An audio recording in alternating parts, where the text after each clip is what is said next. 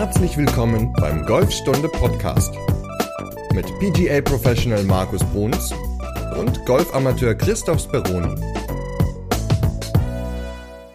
Nachdem wir in der letzten Folge gelernt haben, wie wir besser von innen an den Ball kommen, geht es in Folge 84 darum, einen Ball-Bodenkontakt herzustellen. Moin Markus. Genau, denn es ist ja eins der wichtig oder einer der wichtigsten Punkte in unserem Golfspiel, dass wir immer versuchen wollen, erst den Ball und dann den Boden zu treffen. Und ja, diesem Thema widmen wir dann auch mal jetzt eine ganze Folge, auch wenn es erst in Folge 84 soweit ist. Aber ja, es ist eigentlich nie zu spät, denn dieses Thema ist immer etwas, was ich in meinen Unterrichtsstunden, ja, ich sag mal, in acht von zehn Stunden auf jeden Fall behandle und dementsprechend ist das, glaube ich, eine ganz spannende Sache, über die wir heute sprechen.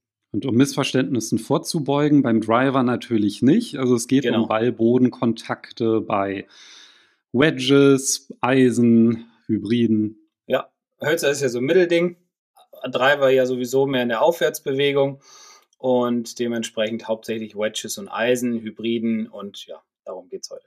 Ja, bevor wir auf den Ball-Boden-Kontakt eingehen, warum wir uns den so sehr wünschen und warum es so schwierig ist, den zu erzeugen, wie war denn deine Woche? Ja, die Woche war eigentlich langweilig. Also ich habe ganz normal gearbeitet jeden Tag von morgens bis abends. Bin nach Hause, habe Armbrot gegessen, bin ins Bett und bin am nächsten Tag wieder zur Arbeit. Aber ich freue mich jetzt schon. Heute ist Montag und wenn die Folge rauskommt, ist immer freitags. Und dann, also heute in acht Tagen ist mein letzter Arbeitstag und dann habe ich erstmal 14 Tage Urlaub. Und darauf freue ich mich schon sehr, denn das ist, glaube ich, der erste Urlaub seit letztem Jahr Sommerferien. Na, nicht schlecht. Hast du ja noch verdient, ne? Ja, das war jetzt auch wirklich mal Zeit oder ist jetzt auch mal Zeit und ja, auch mal rauskommen, auch mal woanders hinfahren. Ich glaube, das ging ja vielen so in dem letzten Jahr, dass man gerne wo, irgendwo hingefahren wäre, aber nicht konnte. Und ja, dementsprechend nutzen wir das jetzt mal und fahren dann halt mal ins Ausland. Einfach mal rauskommen, was anderes sehen und nicht jeden Tag den Briefkasten öffnen müssen, sondern mal ganz entspannt die Zeit genießen und sich erholen. Aber bei dir war es ein bisschen spannender, habe ich gehört. Ne? Bei dir ist ja was ins, ins Haus geflattert, während du im Urlaub warst. Und das hast du ja auch direkt ausprobiert in der Woche.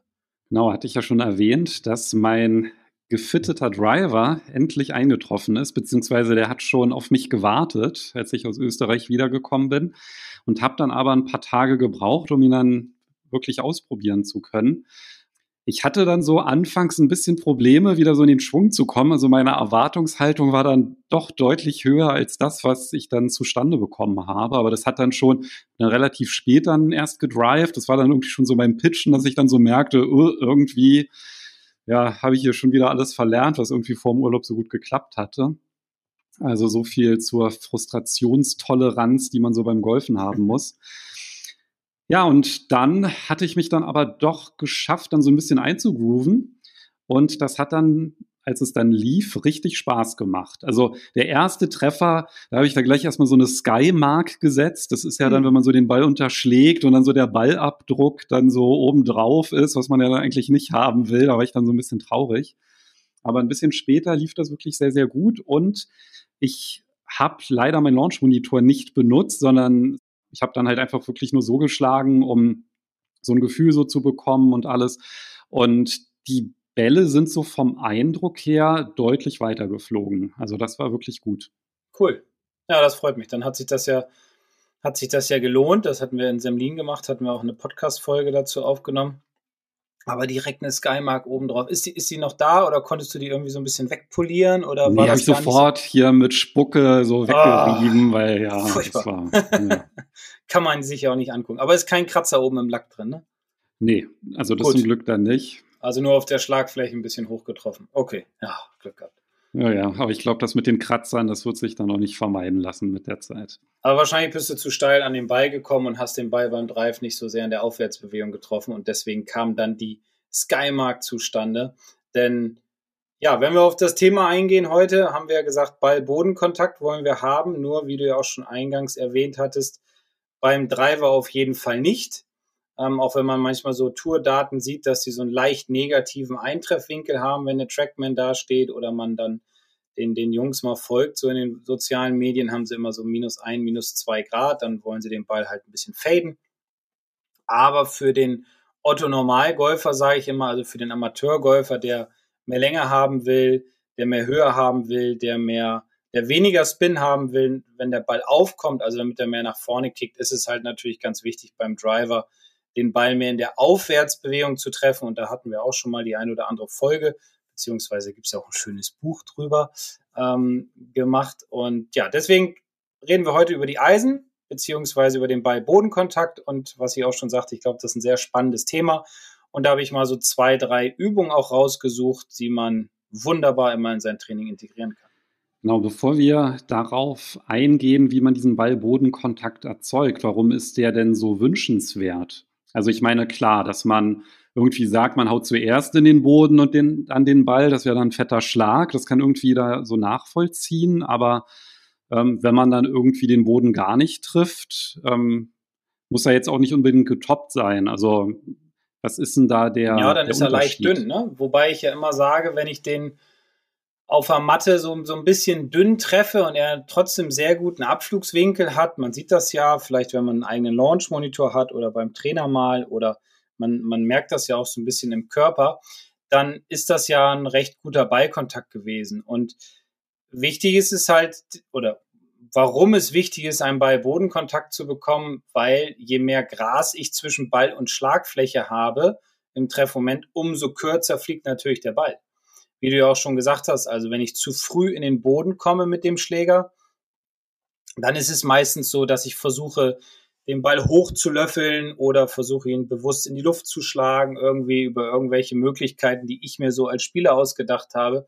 die aber nicht zu dem Erfolg führen, ja, den man haben kann, wenn man den Ball richtig trifft. Deswegen ist es extremst wichtig, immer die Idee zu haben, erst den Ball zu treffen, dann den Boden um halt weniger Gras zwischen Ball und Schlagfläche zu haben.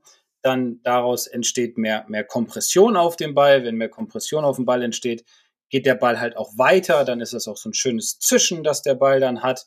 Ähm, dann hat er auch eine super Länge, dann hat er eine wunderbare Höhe und der Ball fliegt ja durch, durch allein durch die Höhe, äh, durch den Winkel der Schlagfläche ja schon hoch genug, und wenn man den Ball dann mit einer gewissen Geschwindigkeit bekommt, dann hat er auch einen vernünftigen Abflugswinkel, erreicht Spin auf dem Grün. Also das sind alles positive Dinge, die, ja, die man bekommt, wenn man erst den Ball und dann den Boden trifft. Und häufig höre ich es im Unterricht, ja, aber die Jungs im Fernsehen, die treffen ja auch immer den Boden und die schlagen da immer so tiefe Divots raus und so. Und ähm, ja, genau das ist es. Sie schlagen Divots, weil sie erst den Ball und dann den Boden treffen. Sonst würde der Ball halt nie so weit nach vorne fliegen, wenn sie erst den Boden und dann den Ball treffen. Also ähm, diese Vorstellung ist halt, wie gesagt, extrem wichtig. Ich glaube, was so ein bisschen dieser Vorstellung im Wege steht, ist, dass die Neigung der Schlagfläche nicht so berücksichtigt wird in der Vorstellung. Ne? Weil wenn ich halt sage, ich möchte den Ball in die Luft bekommen und ich fange dann an zu löffeln, weil ich den Ball anheben will, dann schlage ich zu früh in den Boden. Und im Endeffekt liegt das dann halt daran, dass selber als Spieler, man kann gar keine Körperbewegung machen, um den Ball hochzubekommen. Nein, nein, das geht einfach nicht, weil man dann grundsätzlich zu früh in den Boden kommt oder den Ball halt oder den, den Boden dann halt noch nicht mal trifft, der Schläger im Grunde vom Boden sozusagen abprallt, man den Ball dann toppt. Ja, und wie du schon sagtest, die, die Vorstellung fehlt, glaube ich, ganz vielen Leuten, was der Loft eigentlich mit dem Ball macht und was auch die jeweilige Schlägerkopfgeschwindigkeit mit dem Ball macht. Also, um es ganz simpel zu sagen, jeder Spieler schwingt unterschiedlich schnell und dementsprechend fliegt auch ein Ball unterschiedlich weit. Und jeder Spieler schwingt halt auch unterschiedlich schnell und dementsprechend fliegt auch ein Ball unterschiedlich hoch. Weil wenn ich den Ball sauber treffe, mit einem, keine Ahnung, sagen wir mal mit einem 56 Grad Wedge, dann kann ich ihn natürlich höher schlagen, wenn ich mehr Geschwindigkeit habe. Aber nicht, indem ich versuche, den Ball hoch zu löffeln. Weil dann fliegt der Ball, wenn ich es schaffe, den Ball hochzulöffeln, fliegt er nur nach oben, aber nicht nach vorne. Und deswegen ist, sage ich immer im Unterricht, also versucht doch einfach mal mehr die Vorstellung zu haben, nach vorne zu schlagen, also dass ihr dem Ball ja mehr Druck mitgebt und keine Höhe. Und wenn der Spieler das dann verstanden hat, dann kommt er auch viel besser in diese Idee, erst den Ball und dann den Boden zu treffen und schlägt dann automatisch die Bälle höher. Und was, was spannend daran ist, auch wenn man mit den Leuten dann pitchen geht und hat ein vernünftiges Fairway, also gut gemäht und gut gemähte äh, Grüns und saubere Grooves und gute Bälle und man trainiert das dann so ein bisschen mit den Spielern, dann merkt man auch, wie sie ganz schnell kapieren, dass der Ball durch den super Ballkontakt und die Geschwindigkeit, die dadurch entsteht, einfach sich viel mehr an der Schlagfläche aufreibt, wodurch er dann am Ende auf dem Grün wesentlich mehr Spin bekommt. Also nicht jetzt den Backspin, den man aus dem Fernsehen bekommt, aber man sieht dann schon, dass der Ball einfach nach dem ersten Auftreffen auf dem Grün ein paar Mal so rückwärts dreht, beziehungsweise man sieht, dass er so schön stoppt. Und ich glaube, das ist auch etwas, was viele Leute denken, was passieren würde, dass sie den Ball einfach zu schnell und zu weit schlagen, wenn sie ihn zu gut treffen. Wobei ja genau das Gegenteil der Fall ist. Treffe ich ihn super, reibt er sich auf und bleibt viel schneller liegen. Treffe ich ihn schlecht, toppe ich ihn, schießt der Ball übers Grün. Also deswegen Höhe ist uninteressant, sage ich immer, weil die entsteht durch die Geschwindigkeit und den Winkel. Und durch die Geschwindigkeit und den richtigen Eintreffwinkel entsteht halt auch Spin auf dem Grün und nicht indem ich versuche, den Ball hochzuheben. Das bedeutet, wenn der Schläger sich senkt, den Ball trifft und dann halt noch weiter in die Abwärtsbewegung reingeht, dann rollt der Ball im Grunde an der Schlagfläche entlang erstmal. Also der hat dann halt mehr Kontakt mit dem, mit dem Schlägerblatt. Und jetzt hast du ja gerade gesagt, beim Pitchen ist es total vorteilhaft, weil der Ball dann halt auch schneller liegen bleibt. Aber wie ist denn das, wenn ich jetzt mit so einem langen Eisen schlage? Es, wäre es dann halt nicht auch so, dass er dann eher ähm, schneller liegen bleibt? Ja, es kommt ja immer darauf an, welches Eisen. Also je länger das Eisen wird, umso weniger Divid wollen wir natürlich haben, weil sonst haben wir einen, einen zu steilen Eintreffwinkel und haben dann ja im Grunde keine Höhe kriegen wir dann mehr auf den Ball, sondern die rollen dann halt. Also ich sag mal, wenn ich mit dem Eisen 4 habe ich jetzt nicht ganz so viel Spin auf dem Ball, wenn ich den aufs Grün schlage, wie mit dem Eisen 9 oder Eisen 8, weil die Bälle ja dann ja, eher flacher sind und noch ein bisschen mehr hinten rausrollen. Ähm, dementsprechend sieht man das ja auch manchmal, wenn man so vielleicht ein Eisen 5 oder 4 ins Grün schlagen muss, zum Beispiel, dann spinnen die halt nicht mehr ganz so krass wie kürzere Eisen. Sieht man halt nur seltenst, weil man ja den Ball schlägt und nicht am Grün dann steht. Ähm, also ja, mit kürzeren Eisen haben wir immer mehr Spin als mit längeren. Okay, aber das, da kümmert sich die Schlagfläche drum. Das heißt, da muss ich jetzt gar nicht irgendwie aktiv drauf achten. Die Vorstellung, die ich immer habe, ist dann eher den Ball nach vorne zu spielen, als ihn irgendwie anzuheben. Definitiv nach vorne. Höhe entsteht, wie gesagt, durch den Winkel der Schlagfläche und durch die Geschwindigkeit. Und wenn man sich das mal so ein bisschen bildlich vorstellen will, dann nimmt man mal einmal das kürzeste Eisen, sagen wir mal Sandwich, und einmal das längste Eisen, was man in der Tasche hat, ist meistens Eisen 6 oder Eisen 5 und stellt sich mal auf die beiden Schlagflächen drauf. Und dann sieht man auch mal, welchen Winkel tatsächlich die Schlagfläche einem gibt, weil dann zeigt der Schaft ja nach oben gern Himmel, beim Sandwedge natürlich mehr als, sagen wir jetzt beim Eisen 6. Da geht der flacher weg, der Ball. Ähm, und daran kann man schon mal ganz gut sehen, dass das der Abflugswinkel im Grunde des Balles ist, wenn man mit einem vollen Schwung den Ball sauber trifft. Und das leuchtet dann auch vielen wieder ein, dass sie sagen, ah ja, okay, Dadurch kriege ich ja schon genügend Höhe im Abflug ähm, oder habe einen relativ hohen Abflugswinkel und mein Ball steigt dann ja automatisch noch mehr in die Höhe, je mehr Geschwindigkeit ich auf den Ball bringe. Du hast ja vorhin die Hände angesprochen.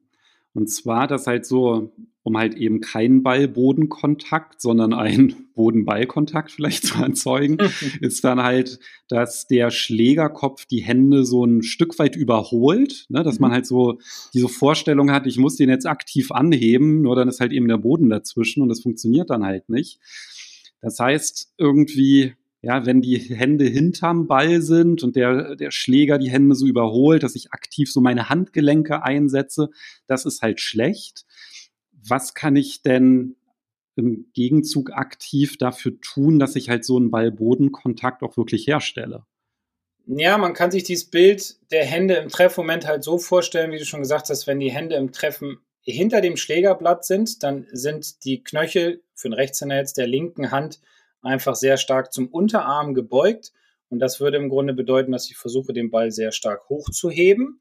Äh, wir reden jetzt über normale Schläge natürlich. Und wenn ich aber mehr versuche, den linken Handrücken etwas mehr in die rundere Position zu beugen, sage ich mal, dass die Knöchel sich wegbeugen vom Unterarm und mehr sich in Richtung Ball und Boden und Ziel bewegen, dann kriege ich die Hände halt ein bisschen mehr vor den Ball. Und um das Bild sich zu erschaffen, wie die Hände im Treffmoment sein sollen, gibt es halt ein paar verschiedene Möglichkeiten, die man in sein Training einbauen kann. Und eine ist zum Beispiel, dass man gar keinen Ball schlägt, sondern sich auf eine Matte stellt, am besten, wenn man einen Spiegel davor hat oder vielleicht, wenn man sein iPhone ähm, ins Stativ reinpackt und dann halt die Kamera dreht sozusagen und dann einfach mal laufen lässt, dann sieht man, wenn man dann hinguckt, wie die Hände im Treffmoment sind, wenn man eine ganz kleine, ganz langsame Bewegung macht. Und zwar im Grunde folgendermaßen, man stellt sich in seine Ansprechposition und stellt sich dann vor, ich hole jetzt aus, ich schwinge zurück zum Ball und im Treffmoment halte ich praktisch mal an. Also ausholen und durchschwingen nicht machen, sondern mal nur den Treffmoment nachstellen. Und zwar, dass ich einmal meine Hände nach hinten beuge, dass der Schlägerkopf dann praktisch vor den Händen ist. Dann wird man sehen, dass die Schlagfläche sich schließt. Man wird sehen, dass der, äh, die, die, die hintere Kante der Sohle praktisch zu früh in den Boden ist, dass die vordere Kante zu weit nach oben zeigt. Und das wäre halt der falsche Treffmoment. Ähm, und wenn man aber sein Gewicht mehr nach vorne neigt, seine Hüfte wegdreht und die, den linken Handrücken praktisch in Richtung Ziel drückt, dann kriegt man halt ein Bild davon, wenn man dann in den Spiegel guckt oder auf sein, sein Telefon, ähm, wie der richtige Impact auszusehen hat. Und das kann man so ein paar Mal wiederholen, dass man wieder zurückgeht in seine Ansprechposition, wieder die Hände vordrücken. Dann merkt man auch mit der Zeit, dass man seine Hüfte besser nach hinten dreht. Also da kommen ganz viele positive Faktoren zustande oder zusammen, die helfen, ein gutes Bild von dem Treffmoment zu bekommen. Und wenn man sich ganz wohl fühlt, dann kann man ja sogar mal so eine ganz kleine Bewegung machen, dass man sagt, ich hole mal so ganz langsam aus, schwing mal langsam zum Treffmoment zurück und stelle mir wieder dieses Bild vor, was ich mir vorher über einfach nur praktisch ein Standbild erarbeitet habe und will wieder in diese Position zurückkommen. Und irgendwann schlägt man dann halt einen Ball und versucht dann halt im Grunde dieses Bild sich wieder zu erarbeiten, vielleicht dann wirklich mal mit Kamera aufnehmen, um einfach ja, Realität versus Wahrnehmungen, äh, Wahrnehmung zu sehen, um dann zu gucken, wie sind meine Hände gewesen.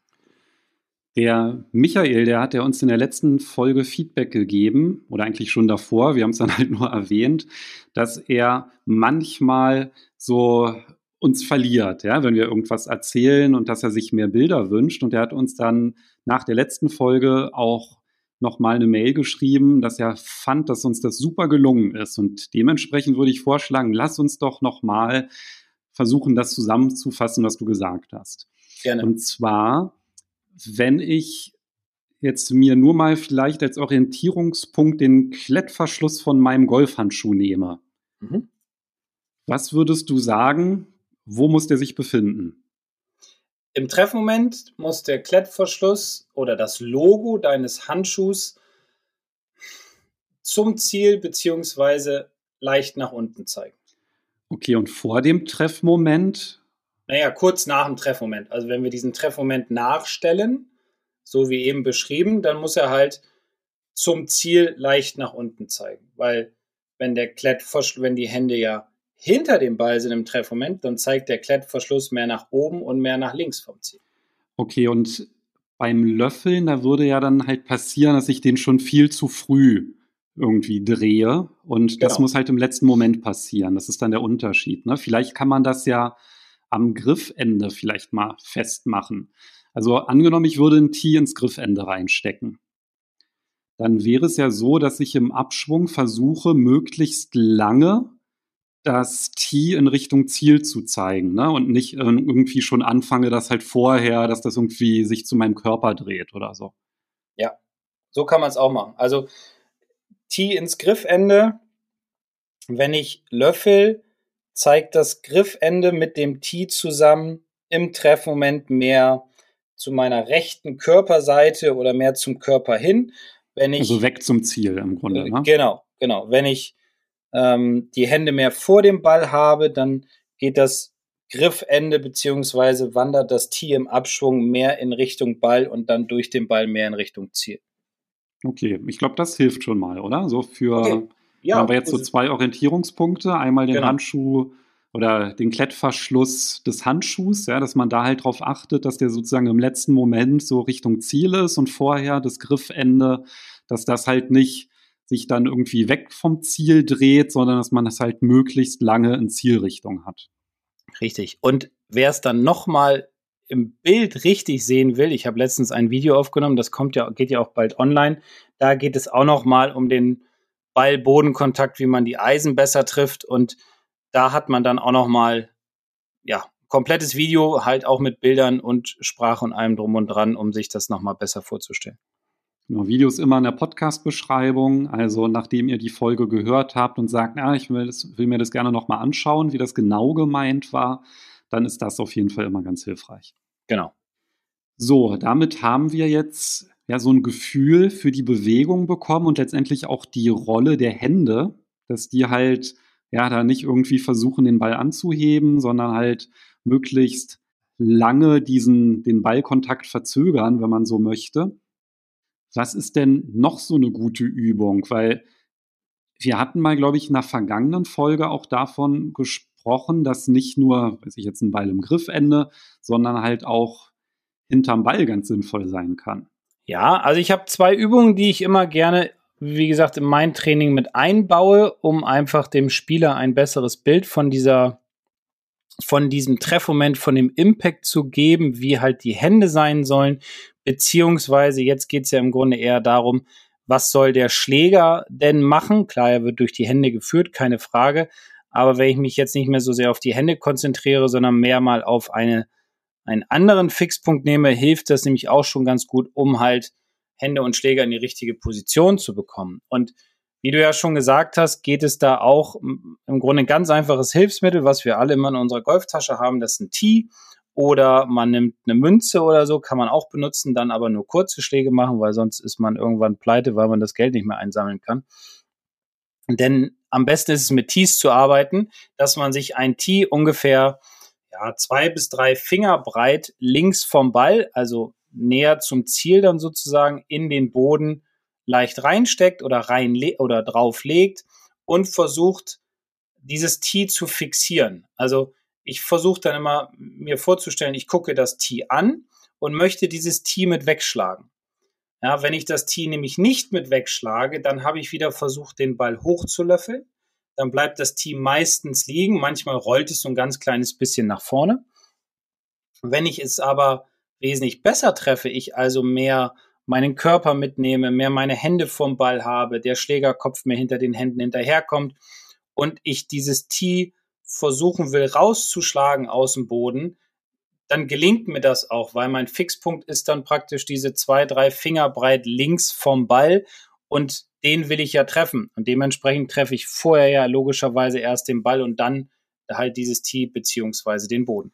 Das ist ja auch was, was auf dem Platz sehr, sehr gut funktioniert, wo man sich ja dann keine Hilfsmittel irgendwie in den Boden stecken kann, dass man halt so einen Grashalm fixiert, der so ein paar Zentimeter nach dem Ball ist, um dort einfach zu sagen, das soll mein tiefster Punkt sein. Den Ball da eigentlich komplett zu ignorieren. Ja, das hat halt den Vorteil, dass man nicht in die Verlegenheit kommt, ihn anheben zu wollen. Und zum anderen verbessert das dann halt auch ganz stark dann den Ballkontakt. Ja, definitiv. Man legt seinen Fokus nicht auf den Ball, sondern auf diesen Punkt halt links davon ja, wie du auch schon gesagt hast, keine Hilfsmittel nutzen, also das Tier auf dem Platz nicht dann links vom Ball in den Boden stecken, ähm, sondern sich, man muss sich dann halt was suchen. Man muss dran denken, klar, aber ich weiß, dass es hilft, weil es machen ganz viele, oder es machen die meisten meiner Schüler, dass sie sich einen Punkt zwei, drei Zentimeter dann links vom Ball suchen und den dann wegschlagen wollen. Und ähm, ja, und das funktioniert auch sehr gut. Klar, nicht immer, logisch, aber in den meisten Fällen funktioniert das sehr gut. Und die Bälle fliegen dann natürlich wesentlich besser nach vorne. Genau, und auf jeden Fall ist es dann halt sinnvoll, bevor man das dann auf dem Platz umsetzt, halt vorher auf der Range zu üben, so wie du es halt gesagt hast, mit einem Tee. Und ich finde es übrigens besser, das Tee nicht in den Boden zu stecken oder einfach, sag ich mal, beliebig hinzulegen, sondern halt wirklich mit der Spitze, also mit der Tee-Spitze in Zielrichtung auf den Boden zu legen. Weil das hat dann halt den Vorteil, dass wenn man den Kopf des Tees fixiert, und sich dann halt sagt, ich möchte den, das Tee wie so eine Rakete nach vorne schießen mit meinem Schläger, dann ist es halt auch nicht, ich möchte das Tee nach oben heben oder löffeln, sondern ich möchte das Tee ja, so, ein, so einen schönen Raketenstart geben. Und das ist dann halt eigentlich die ideale Position für das Schlägerblatt, dass man halt wirklich mit den Grooves das Tee oder den Teekopf dann halt berührt. Und wenn man das halt ein paar Mal macht, da würde ich sagen, da hört man ganz, ganz schnell auf zu löffeln und mhm. erzielt richtig gute Ballkontakte. Sehr gut, ja, definitiv. Und die Vorstellung hilft halt einfach auch, ne? Also um das dann auf dem Platz äh, besser umzusetzen. Naja, eben, weil das ist halt nicht so, ne, dieses mit dem Ball anheben, das kennt man dann irgendwie vielleicht so vom Fußball, ja, dass man dann halt so weiter unten den Ball treffen möchte, um so eine schöne Flanke zu schlagen oder so. Ja, darum geht's halt eben nicht. Sondern, also ist es halt auch optisch dann so ganz klar, da kann man nicht von unten rankommen, weil der T-Kopf, der liegt ja dann halt im Grunde so ja, auf dem Boden. Ja. Und man kann halt nur mit der Schlagfläche das Ding nach vorne hauen. Und das ist eigentlich genau den Gedanken, den man dann halt auch beim Ball braucht, um diesen Ball-Boden-Kontakt herzustellen. Richtig, weil was wir eingangs gesagt haben, zu viel Boden und dann Ball bringt halt den Ball nicht so nach vorne, als wenn ich viel Ball und dann Boden treffe. Und dann fliegt der Ball halt wesentlich besser, hat mehr Spin und mehr Länge natürlich. Das wird dann halt im Grunde ja auch deutlich, weil der Ball hat ja auch eine, ist ja viel höher als so ein, so ein kleiner Teekopf. Und genau dieser Unterschied, sage ich mal, ja, der Weg so von der Oberkante des Balles bis runter zum Tee, genau das ist ja das, was wir erreichen wollen. Also dieses kurze Stück reicht halt schon aus, um den, dem Ball dann letztendlich viel, viel mehr Weite dann auch zu geben. Ja, ein paar Zentimeter den Ball besser treffen und der Ball fliegt halt auch einige Meter weiter und vor allem konstanter. Und das ist halt die große Kunst, immer den Schläger da unten erstens mit der Mitte direkt an den Ball zu kriegen und dann auch noch den Ball und dann den Boden zu treffen. Und darauf basiert ja unser Spiel, weil das sind ja so die zwei wichtigsten Faktoren, um Erfolg zu haben auf dem Platz. Und ähm, ja, ich glaube, jeder hat das ja schon mal festgestellt und kennengelernt, dass der Frust da war, wenn man den Ball nicht so gut getroffen hat. Und deswegen immer Ball-Bodenkontakt. Aber ich habe noch eine zweite schöne Übung, die auch ja, hilft, die vor allem auch viel beim kurzen Spiel immer ganz gut hilft. Und ähm, dazu braucht man im Grunde auch nur ein Handtuch und das auch das hat man ja immer dabei. Und bestimmt haben einige diesen Drill schon mal gesehen oder auch gemacht. Und zwar nimmt man sich dann sein Handtuch, legt das in diesem Falle rechts vom Ball als, als Rechtshänder halt hin, ungefähr so eine Handbreit. Ja, man kann auch erstmal mit zwei Händen anfangen, man kann auch erstmal mit einer Fußlänge anfangen. Und dann versucht man halt, dieses Handtuch in der Abwärtsbewegung nicht zu treffen. Denn man macht es vorher natürlich schön glatt, sodass keine Falte da ist. Denn sollte man nämlich das Handtuch treffen, hätte man auch versucht, den Ball hochzulöffeln, käme also im Grunde zu früh in den Boden. Und wenn man so ein paar Mal das Handtuch nicht getroffen hat und der Ball war vielleicht ein bisschen dünn, dann ist das auch in Ordnung. Dann einfach erstmal weitermachen. Wenn man aber merkt, okay, das wird immer besser und immer besser, dann kann man das Handtuch auch immer ein ganz kleines bisschen näher an den Ball ranschieben und sich somit steigern, somit den Schwierigkeitsgrad erhöhen und irgendwann ja, hat man dann so ein Limit erreicht, weil man muss ja auch immer bedenken, so ein Schlägerkopf hat ja noch eine Sohle und die kommt ja auch mit von oben nach unten und kommt dann auch ein bisschen früher an das Handtuch im Grunde, bevor man den Ball trifft. Also ich sag mal, wenn man schafft, eine Handbreit Abstand zum Ball zu haben und dann die Bälle noch sauber zu treffen, dann ist man schon ganz weit vorne. Okay, ist ja auch was, was sich super umsetzen lässt. Hat man ja auch immer dabei, so ein Handtuch. Und was würdest du sagen, ist da dieser Effekt, den das Handtuch hat an der Stelle? Also, was bewirkt das dann? Ja, dass man mehr in der Abwärtsbewegung an den Ball kommt. Also, dass, der, dass man halt dadurch auch mehr versteht, dass der Schlägerkopf im Grunde nach oben weggeht beim Ausholen und auch von oben nach unten sich bewegen muss zum Ball hin und nicht wenn der Schläger sich zum Ball bewegt und man versucht zu löffeln, dann bremst man ja im Grunde vorher ab und dann schwingt der Schläger ja von unten nach oben zum Ball und das hat halt den Effekt oder das Handtuch hat halt den Effekt, dass man dann sofort merken würde, wenn man versucht, den Ball halt hochzuheben und den Schläger von unten nach oben zum Ball zu bewegen. Also im Grunde nochmal so eine optische Blockade, dass man sagt, da möchte ich jetzt nicht hinkommen, sondern halt auch wieder im Grunde so ein Punkt hinter dem Ball, nur dass man sich dann auf was anderes konzentriert. Ja, Genau. Und ja, man versucht halt den Fokus woanders hinzulegen. So wie bei dem Tee, was vor dem Ball war, haben wir jetzt das Handtuch, was hinter dem Ball ist und versuchen halt den Fokus jetzt ein bisschen mehr auf den Ball zu legen, beziehungsweise auch auf das Handtuch, dass ich das bloß nicht treffen will, weil das ist ja was, was Negatives, was ja frustriert. Ähm, dementsprechend gehe ich dagegen vor. Bei dem Tee war es was Positives. Also am Ende entstehen zwei positive Effekte für den Spieler. Und na, im Grunde drei, weil man einfach wesentlich mehr Ballboden hat. Wobei das ja auch etwas ist, das muss man einfach ausprobieren. Also zum Beispiel bei mir hat es mit dem Handtuch einfach nicht so gut funktioniert. Bei mir hat es mit dem Tee viel, viel besser geklappt, um diesen Ball-Boden-Kontakt zu erzeugen. Aber das ist letztendlich was, was man ausprobieren muss, weil jeder hat ja dann eine andere Vorstellung, was zu tun ist. Und dementsprechend hilft nur ausprobieren. Ja, sowieso. Ähm, man muss einen ja irgendwie immer, immer einfangen, jeden Spieler. Und da gibt es natürlich immer mehrere Übungen, die man anwenden kann. Und nicht jeder kommt mit dem Handtuch klar und nicht jeder kommt mit dem Tee klar. Aber ich glaube, da hat man jetzt so zwei Ideen definitiv schon mal, die man gut in sein Training integrieren kann. Ich habe noch eine dritte Übung. Okay. Und zwar, was ich auch total hilfreich finde, ist, dass man so ganz, ganz kleine Schwünge nur macht. Also, dass man halt beim Ausholen wirklich nur ja, so weit ausholt, dass der Schläger parallel zum Boden ist. Und dann halt wirklich versucht, diesen Kontakt dann halt so herzustellen. Also ist ja dann egal, ja, womit, ob mit dem Handtuch, mit dem Tee oder dass man jetzt irgendwie an den Klettverschluss des Handschuhs achtet. Das ist egal, da kann man sich ja aussuchen, was es ist. Aber halt wirklich nur so eine ganz kleine Ausholbewegung und versuchen, so einen knackigen Ballkontakt herzustellen. Und wenn das halt funktioniert, dass man dann halt wirklich versucht, immer mit ein klein bisschen mehr Dynamik das Ganze hinzubekommen, die Ausholbewegung dann auch zu vergrößern und dann, äh, dann stellt man relativ schnell fest, aus welchem Radius oder mit welchem Tempo sich der Ballkontakt verschlechtert. Und was ich halt auch dabei immer ganz spannend finde, ist, wie weit der Ball doch fliegt, auch wenn man gar nicht so weit ausholt. Ja, das ist das sowieso, das ist eine ganz spannende Erkenntnis, vor allem weil man dann wenig Kraft einsetzt, viel mehr über seine Technik nachdenkt, eine bessere Technik entwickelt und ähm, vor allem auch einen besseren Ballkontakt. Und damit fliegen die Bälle teilweise unendlich. Und das ist halt auch eine ganz spannende ja, Beobachtung. Im Grunde holt man so ein Viertel aus, aber der Ball macht vielleicht sogar drei Viertel der Strecke. Ja. ja, und dann kann man halt mal sehen, dass das dann leider nicht so proportional weitergeht, sondern. Weil der Ballkontakt einfach besser ist, ne?